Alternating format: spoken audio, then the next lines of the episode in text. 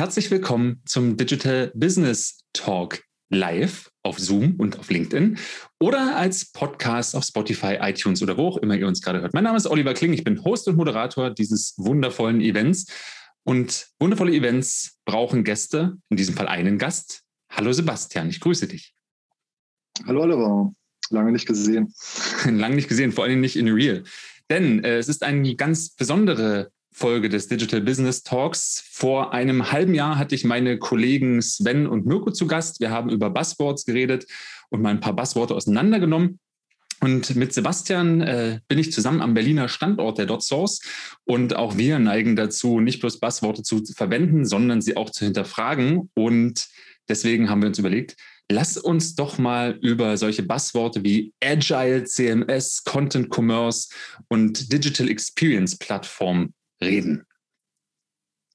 Mhm, Basti nickt, das kann man im Podcast nicht sehen.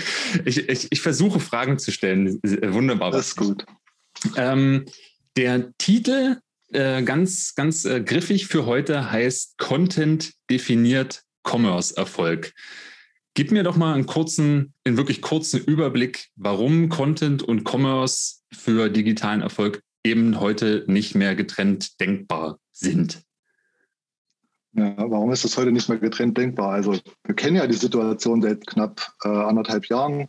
Ähm, die Läden sind zu, ähm, die Welt hat sich ein bisschen verändert ähm, und somit auch das Content- und Commerce-Thema. Das heißt äh, Beratung. Beratung kann nicht mehr irgendwie nur äh, on offline geschehen durch irgendwelche Berater oder irgendwie Außendienstmitarbeiter oder sonstige Personen, sondern das wanderte einfach in den letzten anderthalb Jahren mehr und mehr an das Internet. Also das heißt auf die E-Commerce-Systeme, auf, auf, auf Webplattformen und so weiter und hat dadurch einfach nochmal einen ganz, ganz neuen Stellenwert gewonnen.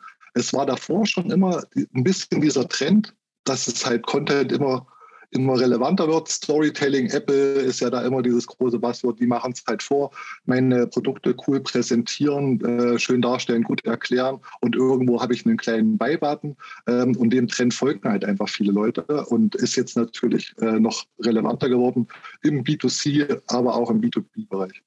Na, konnte, also du hast ja Apple gerade schon gedroppt. Das war ja vor Gott, gefühlt tausend Jahren, das ist ja schon gar nicht mehr wahr, mhm. war das ja auch so dieses hier, Shops sind Websites mit Kauffunktionen. Du hast ja auch schon gesagt, genau, Apple sind ja die, die emotional ihre Produkte inszenieren und irgendwann oben rechts klicke ich auf Kaufen, kann ein bisschen konfigurieren, in welcher Farbe ich mein Produkt haben will, mit welchem Speicher und äh, vielleicht noch mit einem Care-Plan dazu und dann gibt es einen Checkout und das war's. Das ist ja sozusagen eigentlich so die, die leanste Variante äh, von Content Commerce. Jetzt ist meine Wahrnehmung immer noch ähm, ganz häufig auch so im Gespräch mit dir, wenn du so mal von irgendwie bestimmten, wenn, wenn du so von Erstterminen zurückkommst bei Kunden, dass Content Commerce ganz oft so verstanden wird wie, na prima, äh, wir haben schon ein Content Management System und ein Shop-System haben wir auch, dann können wir doch auch Content Commerce machen. Meistens sagst du das aber so wie, oh, ich musste schon wieder erklären, warum das nicht so ist. Und spätestens jetzt musst du es nochmal erklären. Warum ist denn das nicht so? Warum ist Content Commerce nicht gleich CMS plus Commerce plus Shop-System? Ja, am Ende ist es schon so. Ne? Also äh, sagt ja auch das Wort. Aber wie verbinde ich das halt miteinander und wie mache ich das halt miteinander gut nutzbar? Äh, das ist eigentlich die große Herausforderung. Es ist nicht irgendwie, ja, ich habe ein CMS und ich habe ein, ein Commerce-System, sondern was ist am Ende, was spielt für mein Unternehmen auch die große Rolle? Bin ich einfach nur so ein Reseller, der halt einfach nur Produkte halt raushaut? Ähm, Ankro? Oder bin ich halt jemand, der wirklich vielleicht komplizierte Produkte hat oder einfach auch diesen Beratungsaspekt mitnehmen will, ähm, dann habe ich vielleicht nochmal einen ganz anderen Ansatz. Und deswegen ist es halt total schwierig, beziehungsweise ist es eine Herausforderung und ist im Gesamtkomplex eines Unternehmens und deren Strategie halt einfach zu sehen, wie kann ich das halt miteinander verbinden und äh, vielleicht auch vielleicht so ein bisschen diese Brücke äh, zu schlagen zu DXP oder zu diesen ganzen Systemmannschaften, äh, die du ja auch kennst. Du kommst aus dem Marketingbereich. Äh, es ist ja nicht mehr nur Content und Commerce, sondern es hängen halt viele andere Dinge drumherum. Marketing Automation, Customer Relationship Management und solche Sachen. Und da kommt immer dieses Wort DXP dann halt drin vor, nämlich ich habe einen Haufen Tools in meinem Unternehmen, die will ich halt irgendwie miteinander verbinden, muss die miteinander verbinden, um am Ende den Kunden optimal halt abzuholen, vielleicht auch einfach meine unternehmerischen Ziele zu erreichen. Conversion-Optimierung ist ja da immer irgendwo ganz weit oben. Äh, und da spielen dann halt diese Dinge eine Rolle. Äh, und deswegen ist es halt immer sehr individuell zu betrachten, äh, wie kann man das halt miteinander verbinden und was ist der sinnhafte Weg davon. Jetzt bist du ja hier gerade schon fast in die Rolle des Marketers geschlüpft mit äh, alle Systeme müssen nahtlos sei, verbunden sein und es braucht irgendwie noch das Marketing Automation System und das äh, Customer Relationship Management System.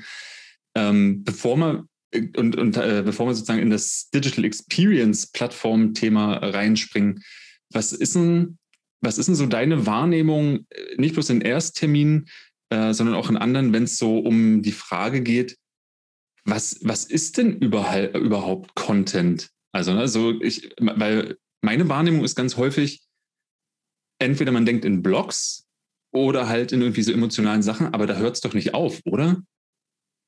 Ja, das ist vielleicht da, wo wir herkommen. Ne? Also diese klassische Content-Page, also eine Seite, wo ein Redakteur, ein Autor ähm, Inhalte erstellt hat, wie man es halt kennt. Also klassisch ein Bild, ein Text und vielleicht ein Banner in, in, diese Richtung. Aber es ist halt eine Seite. Content Commerce ist aber die Verbindung beispielsweise von all diesen Elementen. Also das heißt, ich habe einen Banner, ich habe bestimmte Texte und dann habe ich irgendwann mein Product Listing und kann halt weiterkommen. Und diese Elemente halt miteinander zu verbinden, das ist, das ist ja diese Kunst.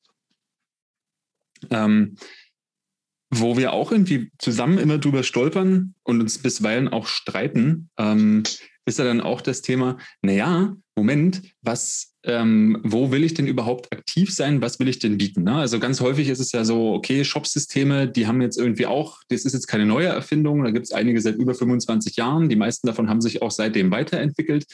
Ähm, und dann ist ja das Thema, na, die haben doch aber auch CMS-Funktionalitäten, äh, die sind auch mobile optimiert, die sind responsive in ihrem Basistemplate. Ähm, warum willst du denn jetzt, um in drei Teufels Namen, warum willst du denn jetzt, dass ich das verbinde? Oder ich bin vielleicht eben eher Content äh, habe dann vielleicht eben ein führendes CMS ähm, oder beginne klein mit einem WordPress und sage, naja, eben, wenn ich nur einen Kaufen-Button will, dann reicht mir doch ein WooCommerce da dran. Also wo endet denn die, na, wo endet denn sozusagen die Reise in einem Spezialsystem wie einem Shop-System oder einem CMS, wenn man denn Content-Commerce machen will? Oder, oder umgekehrt für wen genügt das denn eigentlich schon noch? Ja, das ist immer wieder diese Frage. Ne? Wir haben doch hier ein CMS und da gibt es doch ein äh, Shop-Plugin, das reicht uns doch. Aber das ist ja nur die halbe Wahrheit. Also klar, die Idee ist erstmal ganz okay. Ähm, ich sage dann halt immer, hm, denkt mal an eure Produkte, denkt mal an eure Prozesse, die vielleicht auch nachgelagert sind und an, an euer Unternehmen. Also das heißt, äh, habe ich zum Beispiel ein CMS und ich verkaufe ein Produkt, ein einziges Produkt ähm, und habe keine großen Ansprüche. Also immer ein bisschen eher in diese B2B-Richtung gedacht. Ne, darf ich das Produkt kaufen? Habe ich hier bestimmte Einkaufsprozesse und so weiter? Äh, da komme ich nämlich schnell mal an die Grenzen von so einem äh, CMS-Shop-Plugin. Äh, aber wenn ich halt einfach starten will, auch immer dieser MVP-Gedanke. Ich habe vielleicht ein Produkt entwickelt, äh, will das halt promoten ähm, und will das am Ende irgendwie kaufbar oder reservierbar machen. Dann bin ich da komplett richtig in dieser, in dieser Geschichte. Ähm, habe ich aber irgendwie nachgelagerte, viel komplizierte nachgelagerte Prozesse, also reden wir irgendwie eine SAP-Integration oder äh, andere Berechtigungsdinge, dann wird es halt schnell kompliziert und dann äh, lohnt sich eher so ein, so ein Spezialsystem. Ähm, ich denke da auch immer persönlich dran, weil aus der Vergangenheit in den Projekten war es halt so, wir haben halt unheimlich komplexe Produkte, also äh, Konfigurationen in vier Dimensionen und so ähm, dann, oh mein Gott, äh, sage ich immer, äh, Finger weg von diesen Job-Plugins, die kann man halt aufbohren, aber äh, trotzdem irgendwann kommt man an seine Grenzen. Und andersrum ist es genauso. Äh, oh, wir haben ja hier ein E-Commerce-System und da gibt es auch ein CMS, aber wir wollen jetzt internationalisieren und zwar in 24 Länder. Ähm, ja, und dann, dann geht es halt da, darum, äh, welche Prozesse habe ich denn dann im Content-Management? Da ist es nämlich das, ich habe mehrere Ländergesellschaften, ich brauche bestimmte Freigabeprozesse, äh, ich habe größere Content-Teams und äh, das können halt diese Plugins, also diese CMS-Plugins in Shop-Systemen halt einfach nicht abbilden oder nur, nur sehr, sehr rudimentär. Und da rutsche ich dann immer in diese, in diese Frage, sollte ich hier gegebenenfalls halt ein Spezialsystem halt einführen und oftmals kann man die Frage mit Ja beantworten. Okay. Äh, sollte, sollte, sollte man mit Ja beantworten. Auf jeden Fall. Ähm, jetzt ähm, gibt es ja verschiedene Möglichkeiten, oder das ist die Redaktionsgröße, die Prozesskomplexität ist auch schon eingeführt. Äh, ich glaube, die ZuhörerInnen, die sich mal schon mit dem Thema Content Commerce auf, äh, be befasst haben, denen ist das Bild schon geläufig, dass es verschiedene Modelle gibt. Ne? Also in dem Sinne von, okay, ich habe zwei Systeme, ähm, stelle ich die nebeneinander? Also habe ich eine Side-by-Side-Integration oder habe ich eine ähm, E-Commerce geführte, also eine Shop geführte Integration, respektive eine CMS geführte Integration? Vielleicht starten wir mal, oder was ist vielleicht, lass uns doch mal bei, bei der Side-by-Side starten. Was sind denn so die, die aus deiner auch technischen Sicht, was sind denn so die Fallstricke, respektive die Vorteile von einem Side-by-Side-Content-Commerce? Äh, ja. Ähm, Side-by-Side, ich hätte es vielleicht sogar ans Ende gesetzt, weil ähm, tendenziell Side-by-Side gewinnt ja jetzt gerade mit den modernen Technologien und den, den Bestreben der einzelnen Systemhersteller eine neue, eine neue eine neue Richtung, einen neuen Drive. Fangen wir aber mal ganz einfach an. Also wir haben halt beispielsweise einen Typo 3 und einen Shopware. Ja, also diese beiden Systeme, relativ einfache, out of the box, auch für kleinere Unternehmen äh, geeignete Systeme. Und ich habe äh, den Need, bestimmte Dinge halt, Storytelling halt zu betreiben, bestimmte äh, Content-Bereich halt besser abzubilden. Vielleicht auch noch diesen Need, meine Corporate-Seite äh, irgendwie über dieses CMS mit auszuspielen. Dann kann ich halt das perfekt in diesem CMS halt machen und springe irgendwann in das Shop-System halt ab. Und da ist halt diese Herausforderung, wenn du danach fragst, äh, wo springe ich ab und wie mache ich praktisch gesehen, wie verbinde ich die beiden Systeme im, in, im Sinne von, wo ist ein Medienbruch? Habe ich einen Medienbruch? Sollte ich das überhaupt halt haben? Wie springe ich denn zwischen den Systemen? Verwirre ich den Nutzer nicht gegebenenfalls dadurch? Das sind halt einfach diese, diese Herausforderungen. Und natürlich habe ich die, die, die Sache, wie halte ich das synchron? Also wenn ich Produkte neu einstelle in meinem Shopsystem, deaktiviere, Änderungen halt durchführe, wie kriegt das das CMS halt mit?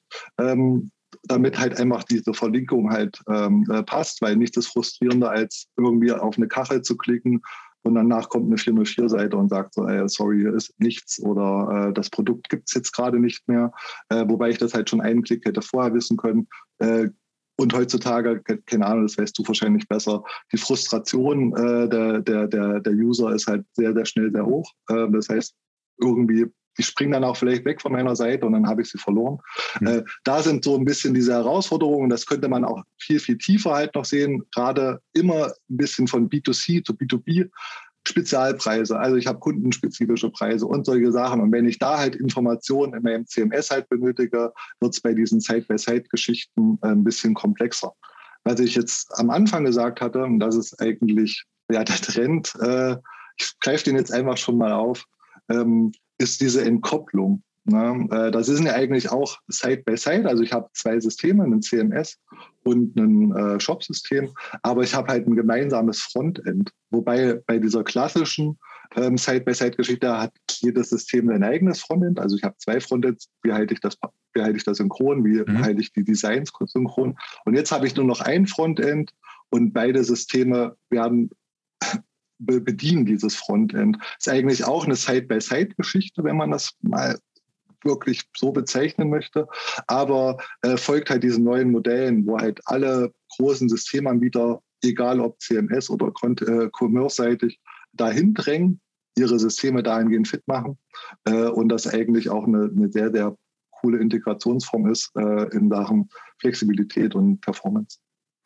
Das wäre jetzt genau das äh, Stichwort Flexibilität. Ähm, du hast schon vom Frontend gesprochen und wenn du von wenn du Frontend sagst, dann können wir 2021 äh, äh, nicht mehr um kommen wir nicht umhin Headless dazu zu sagen. Ähm, und du ja auch sagst, der Trend ist ja gefühlt sozusagen Systeme nebeneinander zu stellen, also verschiedene Datenhalten äh, und nach vorne halt flexibel auszuspielen. Kann ich mir das jetzt so oder kann man sich das auch als Zuhörer und Zuhörerin so vorstellen? Okay, wenn ich halt ähm, eine Side-by-Side-Integration habe oder ich, äh, ich nehme die Standard-CMS-Funktionalitäten äh, aus einem, aus einem Shop-System, dann ist halt mein Frontend vergleichsweise stark limitiert, weil keine Ahnung, es eben größere Bereiche gibt, die Navigation mit halt irgendwie Warenkorb, Warenkorb wird im Hintergrund geregelt, äh, die Produktseite, wo eben eine Kachel plus Text plus irgendwie Akkordeonmenü für ein paar Produktthemen ist. Und ähm, bei, einem, bei einer Side-by-Side-Integration muss ich also dafür sorgen, wie kann das, das Content-Template oder das Content-Fragment ähm, mit dem, mit der besagten aus dem Shopsystem kommenden Navigation und Warenkorb irgendwie zusammen korrespondieren.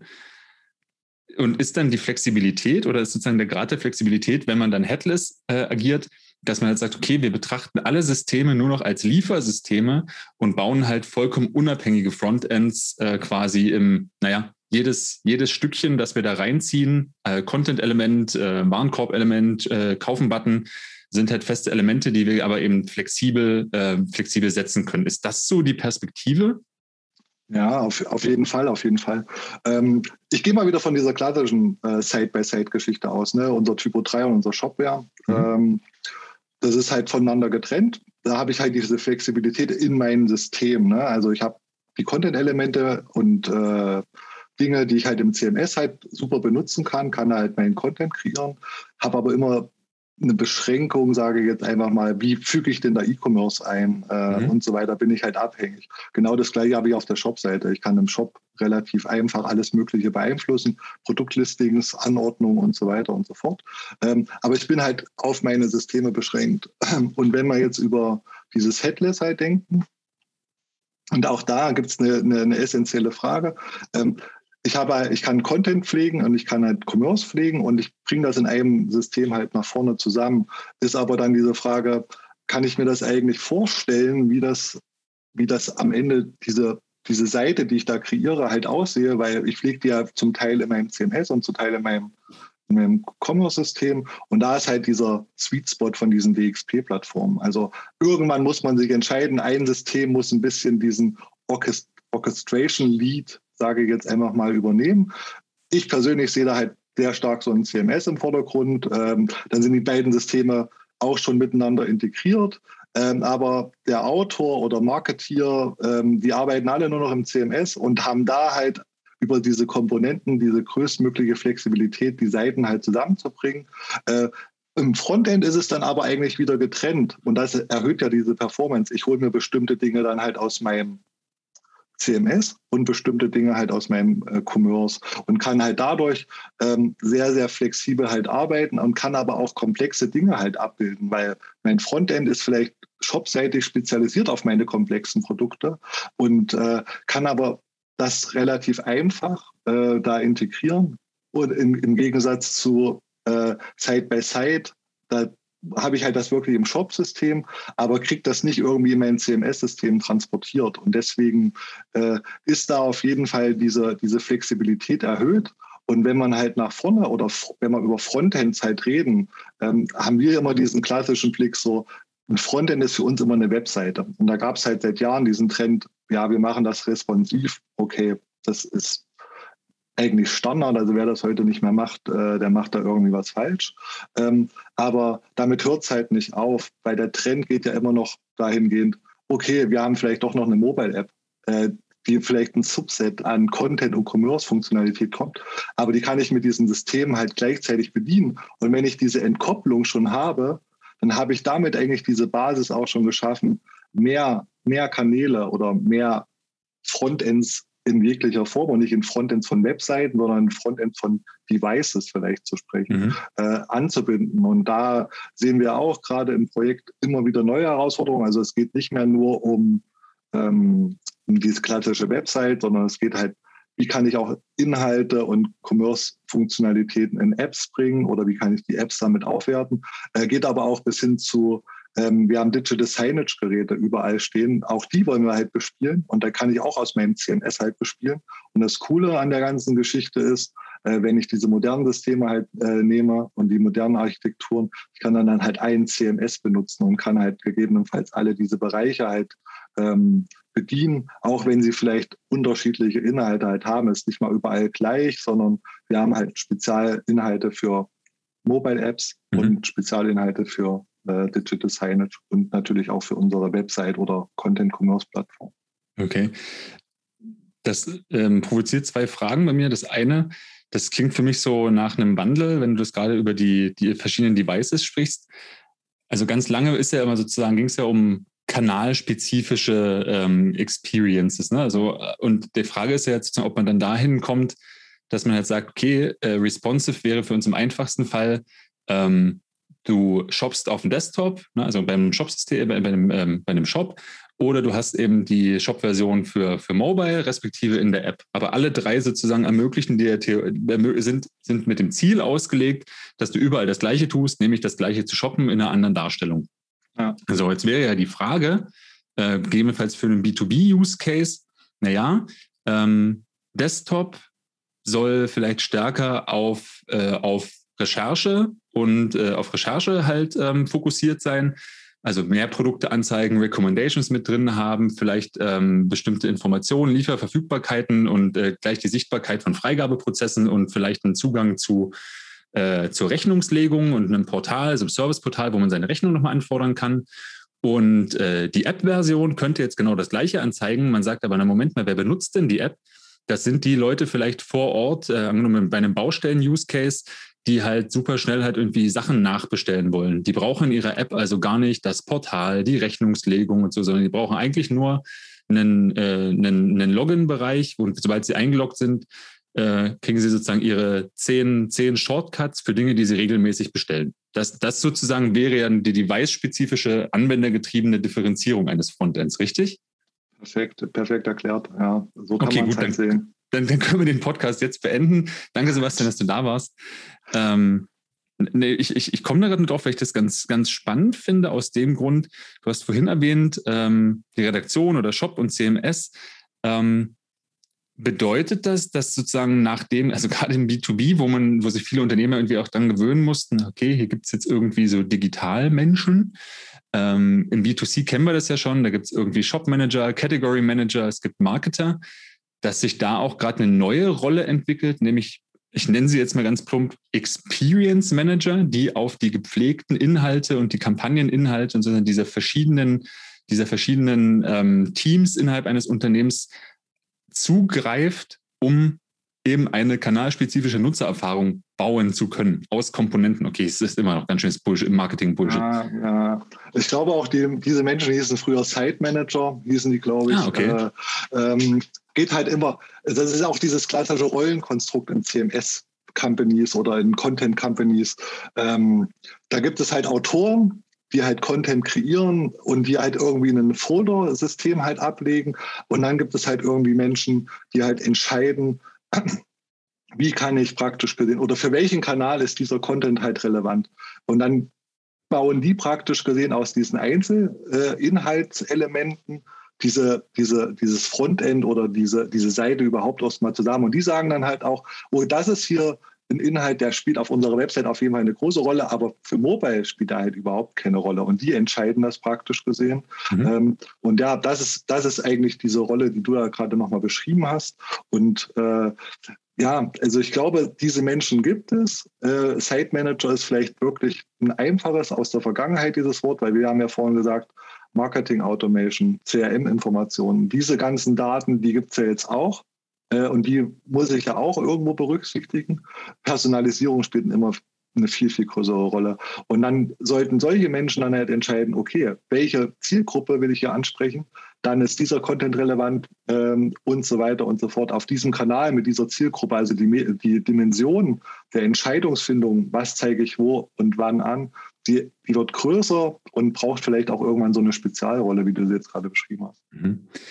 Und würdest du, würdest du die Verantwortung, das zu orchestrieren, also ähm, Sites bauen zu können, gegebenenfalls eben auf Shop-Komponenten, auf Content-Komponenten, auf Kampagnen-Komponenten zugreifen zu können, sind das, also brauchst du dafür grundsätzlich irgendwelche neuen Business-Logiken und Business-Layer oder ist, ist, das, ist das was, was jetzt irgendwie größere Enterprise-CMS-Systeme eher anbieten oder wer, also was brauche ich denn da irgendwie an, an, an, an Tools, um, um, das, um das technisch umzusetzen? Ja, auch da ist wieder eine gute Frage. Äh, wenn wir, also wir reden ja gefühlt jetzt gerade über Digital Experience Plattform, also dieses richtig. Tools, dieses Toolset. Äh, und wir haben da ja schon mal eine Frage gestellt und äh, ich glaube, das war in einem vergangenen äh, Digital Business Talk auch schon mal die Frage. Ähm, eine Plattform ist eine Sammlung von Tools und da gibt es ja immer dieses Best of Breed. Also es gibt diese ganzen Spezialsysteme äh, aus, aus diversen Softwarehäusern, äh, die halt spezialisiert sind auf Marketing, Automation, Commerce, CMS und so weiter. Und äh, nutze ich halt diese, bringe diese halt zusammen äh, und nutze diese oder rede ich halt über ein Produkt. Also da kann man auch die XP, könnte man ja auch sagen, Digital Experience Produkt. Ähm, mhm. das ist, es gibt halt einfach immer noch Player, die halt ganz, ganz viele dieser Einzelkomponenten als großes zusammengefügtes Produkt halt, äh, halt haben, was sicherlich von der Grundidee erstmal super ist, aber sich oftmals auch zeigt, dass halt im Detail manchmal da doch eher noch Nachholbedarf ist, weil diese Systeme meistens nie so ausgeprägt sind. Das auch eine Entscheidung, die man zusammentreffen muss. Äh, was lohnt sich hier oder welchen, welchen, welchen, welche Ziele habe ich? Ähm, wie kann ich da hinkommen? Ähm, aber tendenziell ist es halt wirklich äh, so, äh, diese Plattform und dieses Toolset zusammen halt zu nutzen und das halt zusammenzubringen, das ist, das ist das, das, das große Thema der heutigen Zeit. Ich kann da, noch mal deine Frage darauf, wieder. Darauf wollte ich, genau, darauf wollte ich tatsächlich hinaus. Also ich stelle mir jetzt vor, ähm, ich habe halt irgendwie ein, ein Team, ne? ich habe ein Content-Team, ähm, meinetwegen für drei Sprachen. Ähm, ich habe eine Produktentwicklung oder, oder, oder, oder eine Einkaufsabteilung, äh, die sich eben, äh, die sich ausdenken, okay, welche Produkte verkaufen wir, welche gehen gut, welche nicht. Noch eine Marketingabteilung, die da halt zuträglich ist, die jetzt sagt, hey, da müssen wir eine Kampagne drumherum fahren, da muss es irgendwie Rabattesystem oder das ist ein gutes Ankerprodukt. Ähm, und dann ja, sind das die verschiedenen, die verschiedenen Stakeholder. Und so aus meiner Erfahrung ist das, okay, irgendwann gibt es dann halt so ein Meeting, die müssen sich zusammensetzen, ihre Kampagne planen, wer wann was wie live schaltet. Es gibt ein paar Blocker, ähm, sind, die, sind die Media Assets da, sind die Banner fertig, äh, ist die Seite live, äh, ist die belastbar, haben wir irgendwie genug Serverkapazitäten, dass das funktioniert. Und jetzt frage ich mich sozusagen, okay, die haben jetzt halt vorher bestenfalls zu dritt in einem Raum und haben dann irgendwie in einem verschrobenen Shop-System halt ihre Kampagne konfiguriert, ihre Bundle-Produkte, das Banner hinterlegt und äh, entsprechend halt das Produkt äh, im Shopsystem angelegt, damit es dann halt kaufbar ist und die, den, den Kauf- und Warenkorb anstößt und dann halt im ERP gesagt wird, na okay, Produkt minus eins, weil im Warenkorb. Wie, wie machen die das denn jetzt, wenn es heißt, na prima, du legst deine Kampagne in dein Marketing-Automation-Tool an, ähm, du kannst deine Strategie im, C, äh, im CRM anlegen und äh, irgendwer von uns sollte jetzt mal als Zeitmanager das dann auch irgendwie live schalten oder eine hübsche Landingpage dazu bauen. In, bewegen die sich dann in, in, gefühlt eben auch in der in dieser schieren unendlichen Menge, wenn immer bei Best of Breed bleiben, an Tools? Ganz unterschiedlich. Also ich, ich, ich glaube, man kann das nicht pauschalisieren. Es wird sicherlich diese Use Cases halt geben, wo ich in den Spezialsystemen halt arbeite. Aber ich stelle es mir halt so vor. Es wird ein neues Produkt eingeführt. In den normalen Unternehmen ist halt das. Also wir bringen ein Produkt raus, dann, an, äh, dann kommen alle Produktinformationen in so einen PIN. Damit ist eigentlich auch alles gesagt. Dann gibt es einen Automatismus, der spielt das Ding in das, äh, in das, in das Commerce-System über. Äh, gegebenenfalls aus dem ERP-System kommen halt diese Preisinformationen, die noch dazukommen. B2B, kundenspezifische Preise und so weiter, die Mechanismen, die halt kommen. Aber dann habe ich ja mein CMS, wo ich praktisch gesehen irgendwie meine Produkt-Landing-Page baue oder meine Marketing-Kampagne, meine Marketing-Landing-Pages. Äh, da habe ich dann Elemente im CMS, die halt auf diese ganzen Umsysteme zugreifen können und sich dann die Information halt abholen und sagen, okay, wir haben neues Produkt A. Dann lege ich eine Seite an, kann über Komponenten sagen, hier ist mein Banner, hier ist mein Marketingtext und jetzt bringe ich hier Produktinformationen, äh, vielleicht auch diesen Kaufen-Button, diesen magischen Kaufen-Button.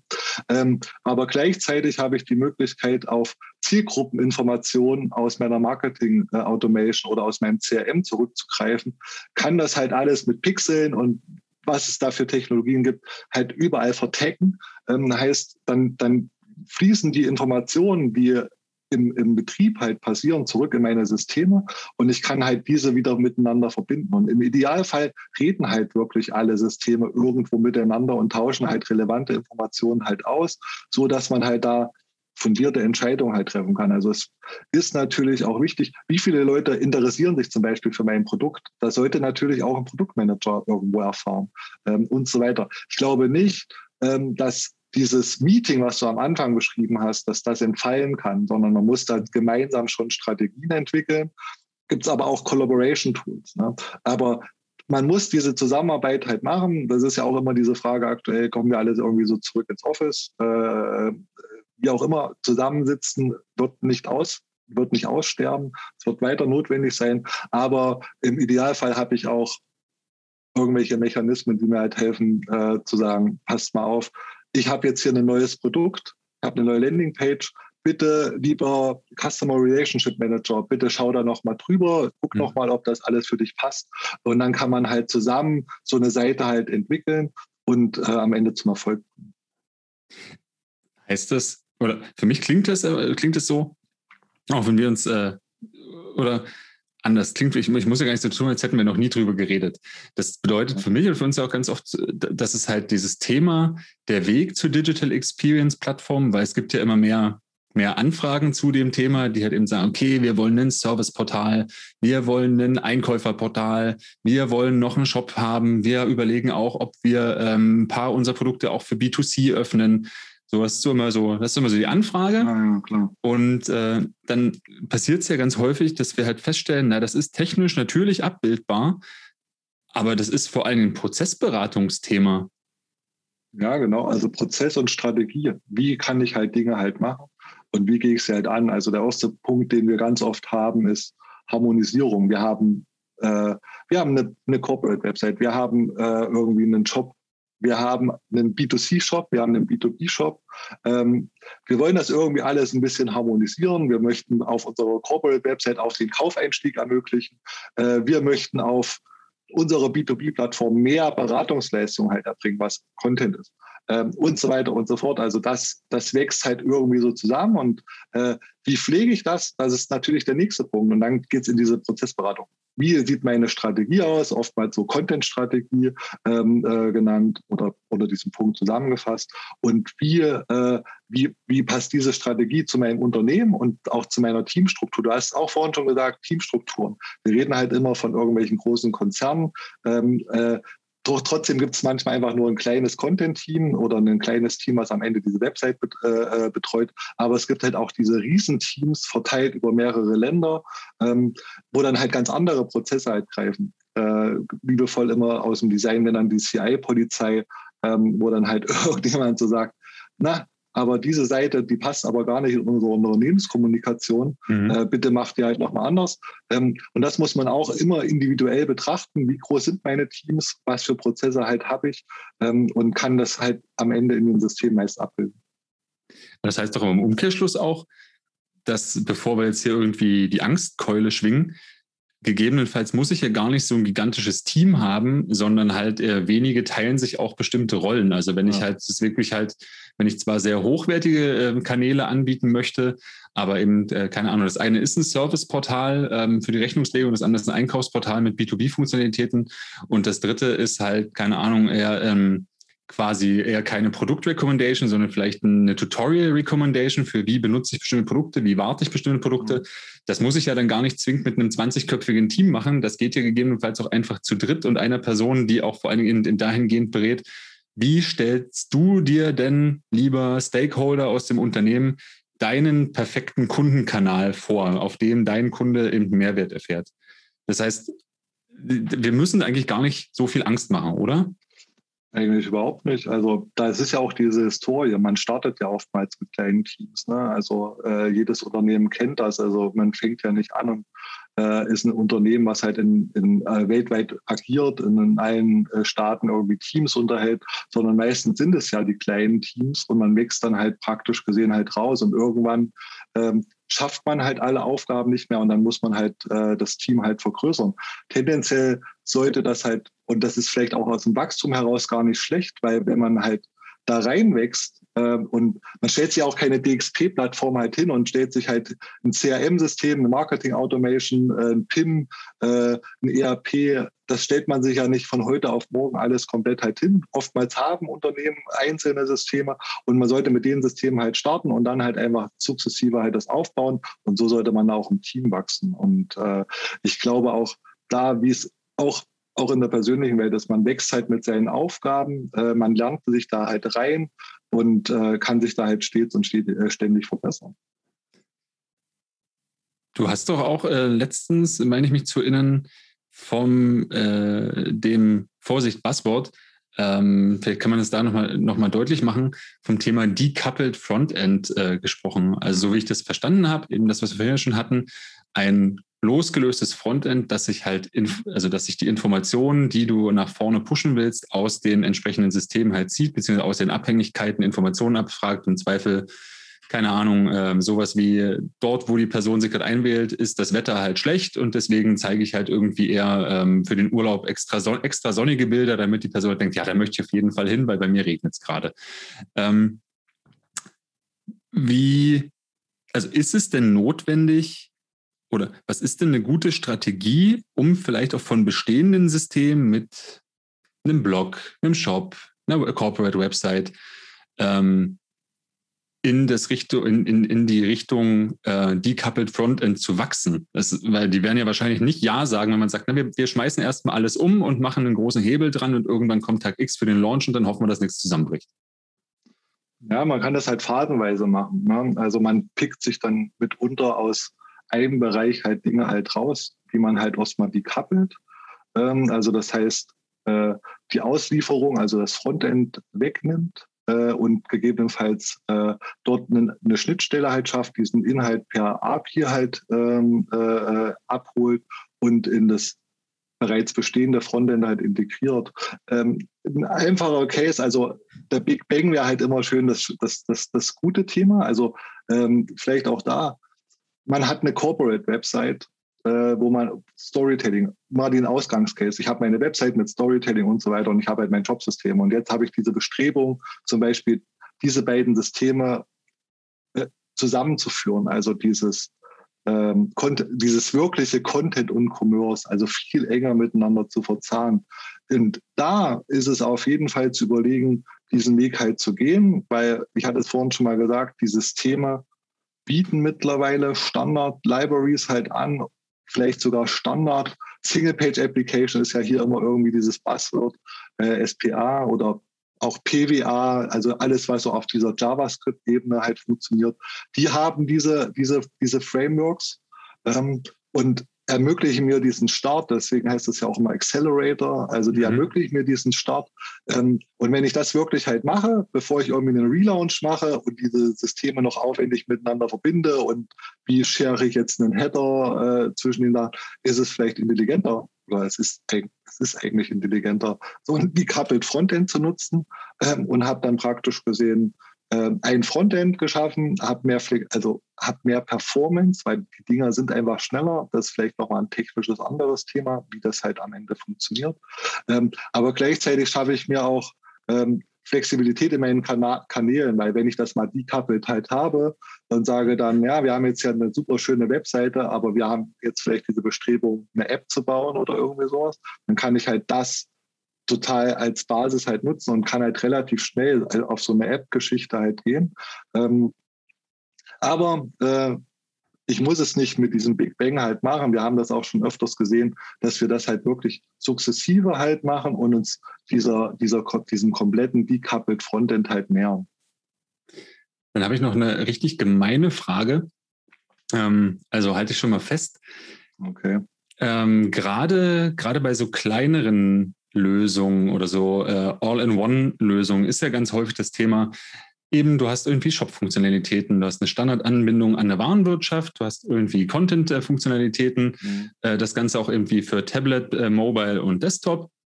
Vielleicht sogar noch eine Schnittstelle irgendwie zu Social Media, um irgendwie deinen Facebook-Shop äh, damit zu pushen oder den Insta-Shop. Ähm, und gegebenenfalls, je nach, je nach Shopsystem, ist dieses Shopsystem auch in der Lage, ähm, Produktbundles zu konfigurieren, Produktdaten zu halten, äh, Kampagnen zu, äh, zu fahren und bestimmte, bestimmte Qualität von äh, Kundendaten zu halten. So, also eigentlich all das, was, wenn wir es halt aufblähen, ja irgendwie nur mit halt ganz, ganz, ganz, ganz vielen Systemen und halt mega spezifischen Systemen dann halt die große Giganto äh, Digital Experience Plattform hat. Woran, jetzt die Frage, woran erkenne ich denn als Unternehmen, dass ich reif bin, eher in Richtung DXP zu streben, denn halt zu sagen, na, aber wenn das kleine System das alles kann, dann reicht mir das doch, dann nehme ich halt lieber die, die günstig lizenzierbare Version, da ist doch alles mit drin, was wollt ihr von mir? Also wie erkenne ich, dass ich in die Trendrichtung schauen sollte? Das ist wirklich eine schwierige Frage. Gerne. Ähm, Aber du hast wenig Zeit, darüber nachzudenken. ja, das ist richtig. Ähm, spontan würde ich auch vielleicht einfach mal sagen, warum vielleicht auch nicht starten damit? Ne? Also diese ersten Erfahrungen halt zu sammeln. Was bedeutet denn beispielsweise Personalisierung? Was bedeutet bestimmte Marketing-Automation-Kampagnen halt zu, zu fahren? Ähm, und dann praktisch gesehen an einen Punkt zu gelangen, an dem ich halt sage, das reicht mir jetzt gerade nicht mehr. Ja, ich brauche das noch differenzierter. Mhm. Ich will da, will da noch dran wachsen oder ich, ich brauche andere, ich habe andere Anforderungen an diese, an diese, diese, diese Systeme oder an, an, an die Features, die da äh, geboten sind. Und dann kommt praktisch gesehen die Erkenntnis, okay, wir müssten hier mal gegebenenfalls ein dezidiertes Marketing-Automation-System halt einführen, weil die Marketing-Automation-Funktionen des Shop-Systems das einfach gerade nicht mehr hergeben. Und dann wächst man auch da so, so rein. Ich bin da ein Freund von diesem MVP-Ansatz. Lass uns doch einfach mit diesen Standardfunktionen halt starten und dann halt einfach wachsen. Zum Beispiel auch ganz aktuell, wir führen bei einem Kunden ein CMS-System halt ein und da ist auch dieses Thema Personalisierung. So, da ist auch diese Frage, na dann nennt uns doch mal fünf Personalisierungscases, die ihr halt machen wollt. Mhm. Schwierig. Das ist meistens Schweigen. Äh, so, ne? ja, wir wollten das eigentlich gerne mal von euch wissen. Und dann ist es einfach so, ja, so ein System bietet dir gewisse Standards, äh, also ein CMS-System und auch ein Shop-System. Ähm, ich brauche jetzt hier keine Marketing Automation und CRM, wo ich halt hier, das ist meine Kundengruppe und das hat er schon alles besucht. Äh, das ist, das ist unheimlich komplex äh, zu erfassen und dann auch die richtigen Schlüsse draus ziehen. Ähm, deswegen ist es vielleicht auch einfach zu sagen, okay, das Standardsystem erkennt mir den wiederkommenden Nutzer und er hat vielleicht auch eine Klickhistorie äh, erkannt. Und auf Basis dieser Information kann ich mir einen ersten Use Case halt machen, weil der, der Kunde ähm, hat sich die ganze Zeit für diesen Bereich halt interessiert. Und wenn er jetzt wiederkommt und kommt ganz normal auf meine Homepage, dann, dann gebe ich ihm vielleicht Informationen aus seinen letzten Besuchen an oberster Stelle. Ich meine, das ist auf unserer eigenen Homepage halt so, wenn bei uns Kunden halt kommen und sagen, hey, ich habe mich, ich interessiere mich für CMS und habe die ganze Zeit irgendwie im CMS-Bereich halt gesurft. Wie intelligent ist es dann eigentlich auch, ihm vielleicht weiterführende Informationen bei seinem nächsten Besuch halt äh, äh, anzubieten, zum Beispiel zu sagen, hey, pass auf, du warst doch eigentlich jemand, der sich ein bisschen für CMS interessiert hat. Das sind vielleicht unsere neuen Artikel, das ist auf Handelskraft neu gespielt worden.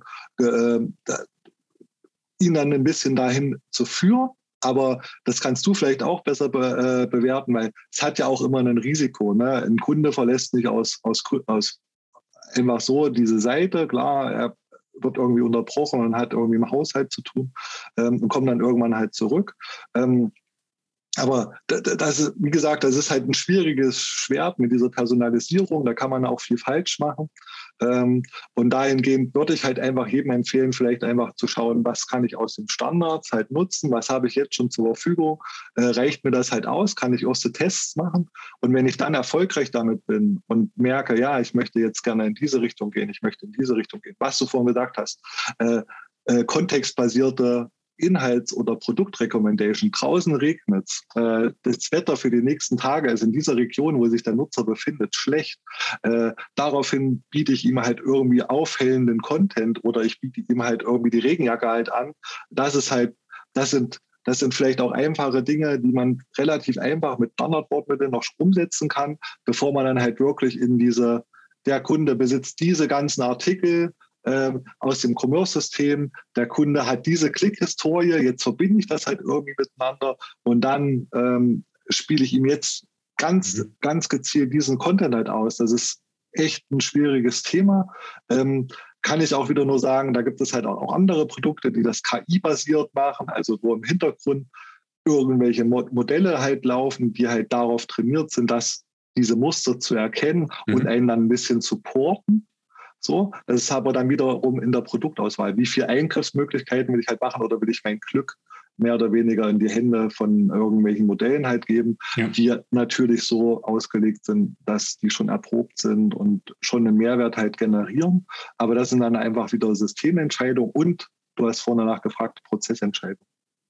Da wäre ich jetzt auch gleich darauf äh, zurückgesprungen, weil ähm, gerade das, was du beschreibst, ähm, also eine Gefahr, die, die wir auch ganz oft sehen, beziehungsweise bei Multi, Multiprodukt-Sites, ist ja, dass du jemanden in irgendeine Kategorie schmeißt und dann nie wieder rausholst. Ne? Also, dass so, keine Ahnung, jemand hat sich halt für etwas interessiert und dann bewegt er sich aber auf anderen Seiten oder kommt gar nicht mehr zu den Seiten nur noch über Umwege, weil ja. du halt ja verhinderst, dass die Person, weil du hast alles so durchpersonalisiert, dass es nur noch dieses Thema gibt und dann ist irgendwann so, ja, okay, ihr habt mir nichts zu bieten und äh, ich bin eigentlich schon durch.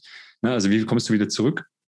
Und ähm, gerade in dem Gedanken, wenn ich zum Beispiel an so B2B-Einkaufs-Use-Cases denke, also gegebenenfalls so die Mitarbeitenden ähm, vor Ort oder an den Maschinen äh, ordern bestimmte Sachen nach. Ne? So, die haben meinetwegen alle einen eigenen Login, ne? immer äh, Vorname, Punkt, Nachname, at Company, äh, können das dann eben entsprechend sind dafür freigeschalten und am Ende des Tages guckt halt eine Einkaufsabteilung drauf und gibt das frei oder bestellt das irgendwie gesammelt. Mhm äh, wieder mit einer eigenen E-Mail-Adresse. Das heißt, das ist ja eher eine Herausforderung, ganz klassische CRM-Herausforderung, wie ich meinen Account anlege und wie halt das System halt weiß, dass Leute zusammengehören. Also, dass sie eben von einer Company kommen, verschiedene Rollen haben und gegebenenfalls sozusagen bei Login, Account-Status, äh, ähm, Buyer-Persona kriegst du halt eben eher die, den Button angezeigt, der jetzt freigeben, Einkauf freigeben und jetzt Rechnung anfordern.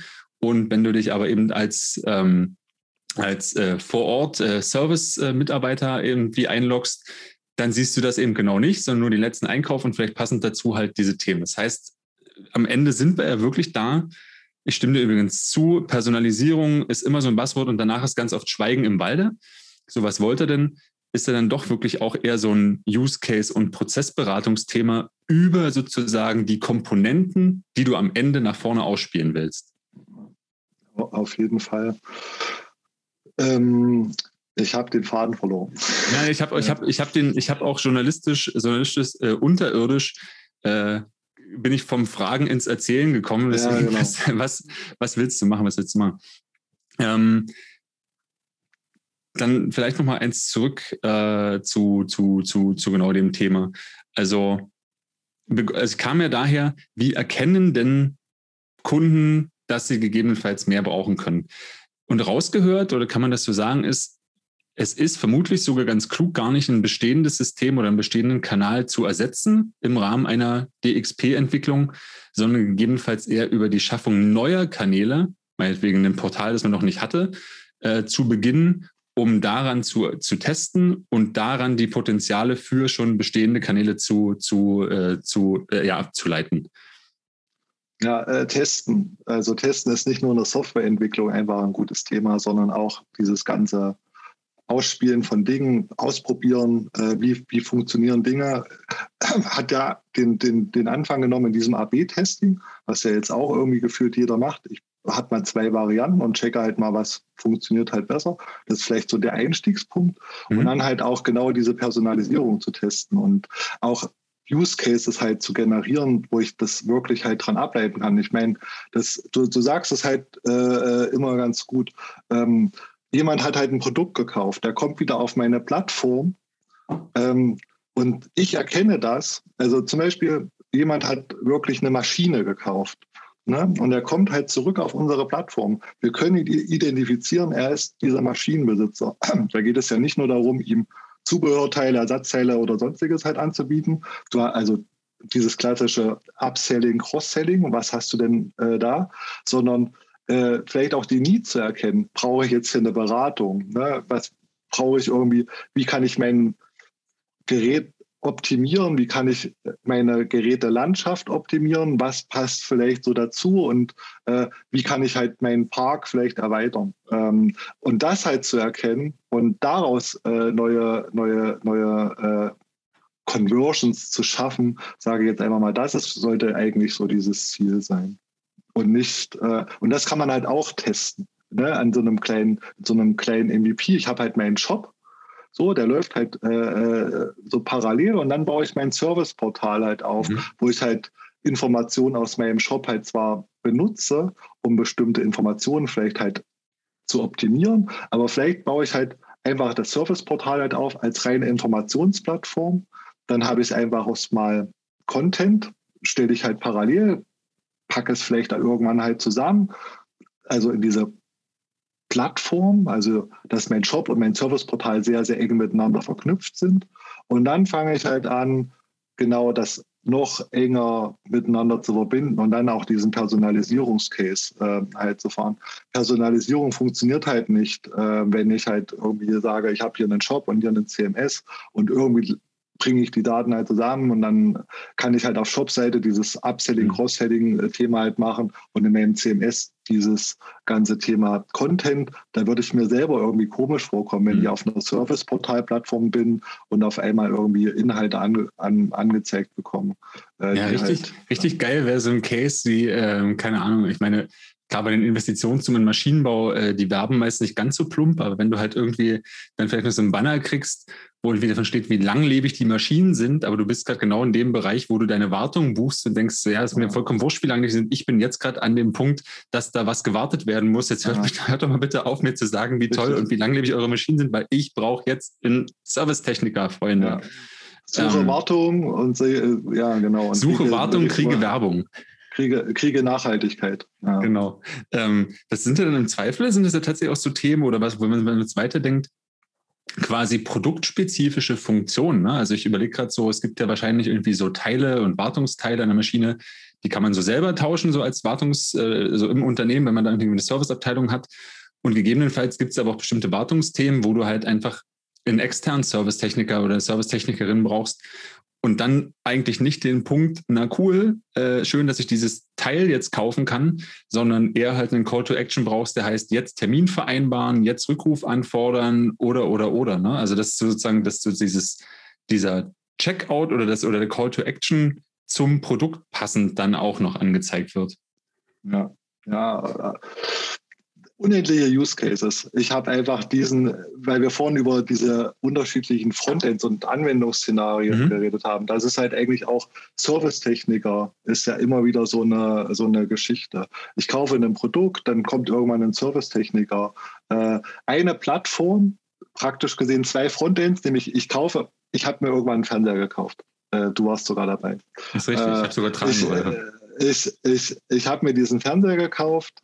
Äh, und ja, mal, ich hätte mir ihn vielleicht online gekauft. Ich habe mir ihn bei einer Online-Plattform gekauft. Und dann habe ich aber irgendwie eine Wartung gebraucht. Und dann kommt halt ein Wartungstechniker und der scannt einmal nur noch die Artikelnummer meines Fernsehers ein und sieht praktisch gesehen diese Historie. Aber er hat halt ein ganz anderes Frontend, weil er mhm. sieht praktisch gesehen, ja, das ist dieser Fernseher, das ist dieser Kunde äh, und so weiter. Und das ist praktisch gesehen alles, was ich zur Wartung halt benötige, was aber aus einem System kommt, was ich mir ja gegebenenfalls halt auch besorgen könnte oder zum Teil besorgen kann.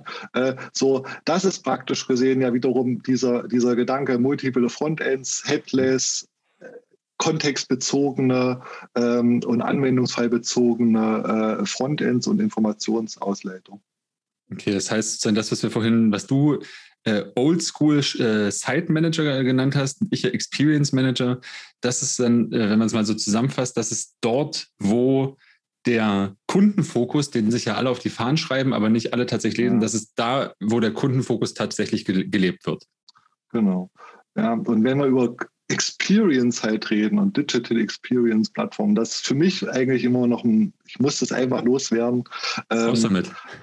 Ja, ist halt, wir reden immer über die, die Customer Experience. Äh, wir reden hier ganz oft über diese Author Experience und äh, heute auch wieder einen Kundentermin gehabt äh, wo jemand einfach unzufrieden war, wie er halt irgendwelche Dinge halt pflegt.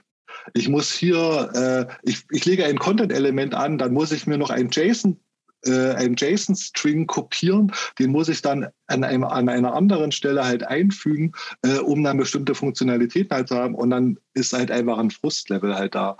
Und äh, was ist das? Also wenn ich ein Frustlevel halt habe, weiß jeder auch selbst, irgendwann benutze ich es halt nicht mehr. Ja. Oder ich schaffe mir krude Workarounds, die halt keiner mehr versteht. Und wenn ich mal krank bin, äh, verzweifeln halt alle, weil niemand mehr weiß, wie ich hier irgendwie gegebenenfalls was anpasse. Deswegen reden wir ganz oft über diese Author- oder Editor-Experience, ähm, die halt auch einhergehen mit dieser Digital Experience-Überlegung oder Digital Experience-Plattform-Überlegung. Äh, wie kann ich nämlich diesen Digital Experience Manager äh, möglichst einfach ermöglichen, diese Customer Experience halt zu erschaffen. Es ist einfach auf der komplett anderen Seite. Aber ich glaube halt fest daran, dass es halt nicht ohne diese, also ohne diese Author Experience halt funktioniert, weil wenn ein System sich nicht gut bedienen lässt und egal, ob ich da über Commerce, Content Marketing Automation äh, rede, wenn das halt wirklich stelle ich mir, weiß nicht, wie, wie, wie, wie wir das zum Beispiel halt machen. Ich pflege irgendwas in meiner Marketing Automation. Dann muss ich halt dann eine ID nehmen, die muss ich dann irgendwie in meinem CMS halt einfügen. Und im Frontend passiert irgendwelche Magic, die ich aber gar nicht so vorhersehen kann. Und das ist halt einfach dieses dieses große Thema, wo wir auch immer ein bisschen dran arbeiten und ich eigentlich nie aus dem Fokus halt verliere und wir auch den, beim Kunden auch immer drauf pochen, weil wenn man am Anfang auch sagt, es ist uns eigentlich egal, äh, wir haben das halt jetzt, es kann alles nur besser werden, als es halt jetzt ist, aber wenn man dann halt wirklich mal so zeigt, wie man, wie das eigentlich funktioniert und wie das so funktionieren sollte, dann kommt immer dieser, oh, aha, das, das ermöglicht uns ja ganz neue Dinge und so habe ich das mhm. ja noch nie betrachtet. Ähm, deswegen ist ist das auch in diesem ganzen Content-Commerce-Kontext für mich nochmal wirklich in den Fokus zu stellen. Wie, wie verbinde ich dieses Thema? Wo pflege ich das? Wie funktioniert das mit diesen ganzen Prozessen, dass das möglichst einheitlich super einfach äh, gestaltet ist, weil als Endkunde erwarte ich das halt auch von der Seite. Ich will nicht irgendwie mich durch seitenlange Bäume halt klicken, ähm, um halt am Ende irgendwie ein Produkt zu finden, was ich halt kaufen möchte, sondern ich, ich möchte halt das äh, möglichst schnell erreichen und das sollte halt für den Autor auch gelten. Ja, das, das ist recht. Ich erinnere mich auch dann, dass äh, in einem Termin, in dem wir zusammen waren, es eher halt so wirklich so ein es ist alles so furchtbar, lasst es uns mal ein kleines bisschen besser machen. Und dann man eher wieder helfen musste mit so einem, naja, aber nee, wartet mal, wenn es dann besser ist, werdet ihr ja ganz schnell an den Punkt kommen, dass es wieder Spaß macht und ihr auf neue Ideen kommt. Begrenzt euch jetzt ja. mal nicht in der Tool, Struktur oder was auch immer Auswahl, weil, also, ne, ihr, ihr redet gerade über das Rennen mit zwei gebrochenen Beinen. Aber wenn die wieder verheilt sind, dann haben wir auf jeden Fall, dann, dann reden wir über andere Laufzeiten. Mann, was ein schiefer Vergleich. Ey. Ähm, Willkommen in der, in der Welt der Agile CMS. Daher ja auch aus meiner Sicht das Wort Agile, ähm, weil es geht halt einfach darum, möglichst schnell äh, gegebenenfalls auf Anforderungsänderungen. Ich meine, hey, ihr seid Marketeers, ne? Und ihr habt unheimlich viele Ideen jeden Tag und ihr wollt halt auch einfach schnell mal was tun. So, da gibt es eine neue Anforderung. Wir brauchen eine neue Komponente. Das soll halt möglichst schnell gehen und die neuen Systeme in diesen neuen Architekturmodellen ermöglichen das. Development Friendly heißt halt auch der Entwickler, der es am Ende für euch gegebenenfalls entwickeln muss, der hat auch noch Spaß daran, mit euch diese Dinge zu entwickeln. Time to Market ist ja auch immer diese Sache. Und wenn ich halt mhm. halt sage, du kommst jetzt zu mir und sagst so, hier, wir brauchen für die Homepage eine neue Komponente, äh, Video, Bild, Text, Mischmasch, who knows. Also, und ich sage dir, klar, ist, ist in drei Tagen halt fertig und in vier Tagen kannst du es halt online auf der Seite halt benutzen. Dann sagst du, cool. Früher hätte das halt vielleicht einfach länger gedauert, äh, diverse Implikationen halt gehabt. Und jetzt haben alle Leute am Ende daran Spaß. Ähm, und das prägt ja jetzt vielleicht auch genau diese, diese, diese Wörter oder diese, diese Bezeichnung Agile, die jetzt in diese Produktnamen irgendwo immer mal mehr mit einfließen. Wir können halt relativ schnell auf Anforderungsänderungen halt reagieren ähm, und die halt schnell an, anzupassen, wobei ja auch hier immer ein bisschen Vorsicht zu genießen. Äh, äh, wenn ich im Backend irgendwie ein Content-Modell halt anlegen kann, habe ich noch lange kein Frontend dazu. Ähm, mhm. Deswegen wird das auch manchmal falsch verstanden. Ähm, muss man immer ein bisschen aufklären, aber trotzdem ist halt diese Feature-Entwicklung mitunter viel schneller. Und wenn ich wirklich, wenn das alles stimmt, was gerade die Leute in, in, in in Konferenzen so erzählen oder auf Produktdemos so erzählen, dann äh, erwartet uns da echt einiges Spannendes in den nächsten, ich würde mal sagen, im nächsten halben, dreiviertel Jahr, ähm, wo wir halt einfach für Pro Projekte und Projektentwicklung halt Dinge halt sehen, die uns halt helfen, viel schneller voranzukommen und viel schneller auf Anforderungen halt zu reagieren ähm, und wir einfach wieder viel mehr Spaß in der Entwicklung von zum Beispiel Content-Plattformen oder Content-Commerce-Plattformen haben. Hey, ich glaube, da sind, da sind äh, gerade die, die Enterprise-Anbieter echt auch in Zugzwang, weil ich muss ehrlich sagen, wenn also wenn man sich Menschen einstellt, die mal, die schon mal einen Shop aufgebaut haben oder einen Shop hochgezogen haben, dann haben die im in Anführungsstrichen schlimmsten Fall hatten die irgendwie ein aktuelles WordPress mit einem echt guten Theme äh, und einem guten Plugin. Und dann sind die halt gewöhnt, naja, ich habe im Backend halt ein Grid da ziehe ich das zusammen. Da kann ich mir noch irgendwie, die, äh, das kann ich im Zweifel, wenn ich es dann halt mir in der Preview anzeigen lasse, sogar noch inline editieren. Und dann habe ich relativ schnell irgendwie äh, meine Spezialseiten für bestimmte Produkte gebaut, mit bestimmten Breakern, Kacheln und sogar vielleicht sogar noch eine, eine Tracking-ID hinterlegt, wo das Ding halt irgendwie misst und fertig ist das. Und dann kommen die gegebenenfalls halt in, na, zum Enterprise. Und dann ist so, ja, das können wir dir gern bauen in vier Monaten, dein genau, Breaker. Hast, du hast, hier, du hast hier so zwei Slots, da kannst du halt vielleicht Dinge einfügen und dann kommt dann automatisch eine Produktliste und dann hast du nochmal einen Slot äh, und das ist halt relativ starr. Und das ist halt genau meine Auffassung. So, ich komme halt hin als, als Marketeer, ich habe eine Idee, ich sage halt, leg mir eine neue Seite an und dann habe ich ein Set aus Komponenten aus meinem Umsystem, also Commerce, CRM, die sind halt alle miteinander verbunden. Und dann sage ich so, Banner, Text, Bild, Produkt. Und wenn ich, äh, wenn ich, wenn ich ein CRM oder Marketing Automation Personalisierungsengine halt dahinter habe, dann definiere ich noch Zielgruppen oder Kundengruppen dran. Äh, und dann ist das Ding halt fertig. Und ich habe es mir schön visuell aufgebaut und äh, habe halt echt Spaß daran, weiß sofort, woran ich halt bin, kann mir das anschauen und äh, live schalten. Ja, du musst halt keinen Flag mehr an irgendwelche Komponenten setzen mit so einem, bitte den Zweispalter nicht nehmen, der ist mobile noch nicht gestylt. Äh, was? Ja, ja, so ungefähr ist es. Ui, gruselig, gruselig, gruselig.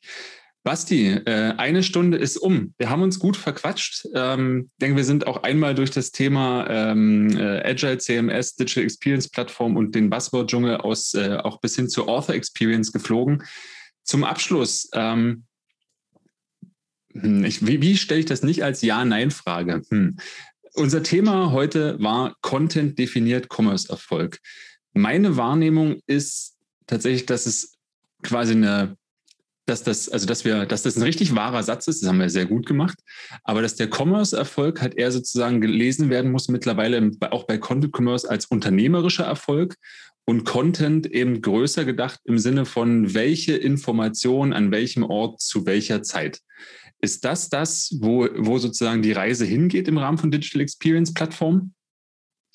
Ich glaube halt schon. Also ähm, Content und Commerce, also wie gesagt, die Beratung, die Beratung und einfach diese Kundenführung, die spielt einfach eine größere Rolle. Das hat sich halt einfach verändert und es wird halt einfach so bleiben. Du gehst nicht mehr in den Laden und lässt dich beraten. Ich habe neulich mir einen Stand-Up-Pedal gekauft. Da gehe ich nicht in den Laden und lasse mich beraten, sondern ich hole mir die Information davor. Und im Idealfall bietet mir irgendeine Plattform das halt an. Die beraten mich halt super und am Ende kaufe ich auch bei denen. Äh, das geht nicht mehr ohne. Das, das ist das, das, das Fakt. Ähm, aber äh, es ist nicht das Ende, sondern praktisch gesehen alles, was du gesagt hast, ist diese Zukunft. Also auf bestimmte Gegebenheiten zu, zu reagieren, auf bestimmte, ich bin in Berlin, ich bin in Jena, ich bin in München. Auch das verändert gegebenenfalls Umstände. Wir wissen, dass alle irgendwie Apple-Nutzer sind bereit, höhere Preise zu bezahlen. Warum nicht mhm. den Leuten mit diesen Devices höhere Preise an, an, anbieten äh, und so weiter. Also es gibt halt unheimlich viele Hebel oder Metriken, die man beachten könnte mhm. äh, oder Parameter äh, in, in, in, der Kundensicht ähm, und die halt irgendwann alle zu integrieren in seine eigene Plattform, das ist halt die Herausforderung. Da ist halt wirklich, fangen wir halt klein an und steigern uns halt immer mehr rein und vielleicht sind wir irgendwann auch an diesem Punkt, wo wir vielleicht nur noch wenig machen müssen, sondern äh, irgendjemand halt wirklich das passende KI-Produkt halt hat. Mhm. Das ist ja das, wo es eigentlich hindrängt, dann, ähm, um das halt zu optimieren. Selbst, äh, wir haben selber mal so, ein, so eine Idee gehabt von einem Self-Optimizing CMS. Also das heißt, alleine so eine Content-Seite könnte man ja irgendwie schon KI gesteuert verbessern, weil man halt checkt, was interessiert Leute mehr, wo verweilen sie halt länger. Mhm. Dann schieben wir das nach oben, beziehungsweise verändern praktisch den Bildausrichtung und so weiter. Ähm, das sind halt Themen, die halt noch kommen werden, beziehungsweise sich Leute diese Gedanken machen. Ähm, aber immer wieder zu sagen, lasst uns halt einfach klein starten und in diese Sachen halt reinwachsen, weil wenn man halt von heute auf morgen halt alles will, äh, dann wird das meist nichts. Basti, vielen, vielen Dank noch für diesen Blick in die Zukunft zum Ende. Dann ziehe ich das Fazit, liebe Zuhörerinnen und Zuhörer, wenn ihr öfter mal an dem Punkt seid, dass ihr denkt, oh, ich verstehe, was der Kunde will, Das geht aber nicht, weil da müsste ich Informationen aus, äh, aus System 1 mit den Informationen aus System 2 und der Funktionalität aus System 3 abbilden. Dann ist für euch ein richtig, richtig guter Zeitpunkt an Digital Experience Plattformen, decoupled Frontends und die Verknüpfung dieser Datentöpfe für eine hochwertige Digital Experience zu denken. Sebastian, ich danke dir ganz herzlich für deine Zeit und für dein Know-how an dieser Stelle und verabschiede mich und wünsche mir natürlich allen, dass ihr euch, wenn ihr uns gerade im Podcast hört, auf Folgen klickt, gerne noch einen Kommentar da lässt auf Spotify, iTunes und wo auch immer ihr uns hört. Von daher, Basti, vielen Dank. Uli, ich danke dir. Immer eine Ehre, mit dir äh, zu quatschen. Vielen Dank und damit bis zum nächsten Mal. Macht's gut und äh, genau, Digital Experience First. Bis dann. Ciao. Tschüss.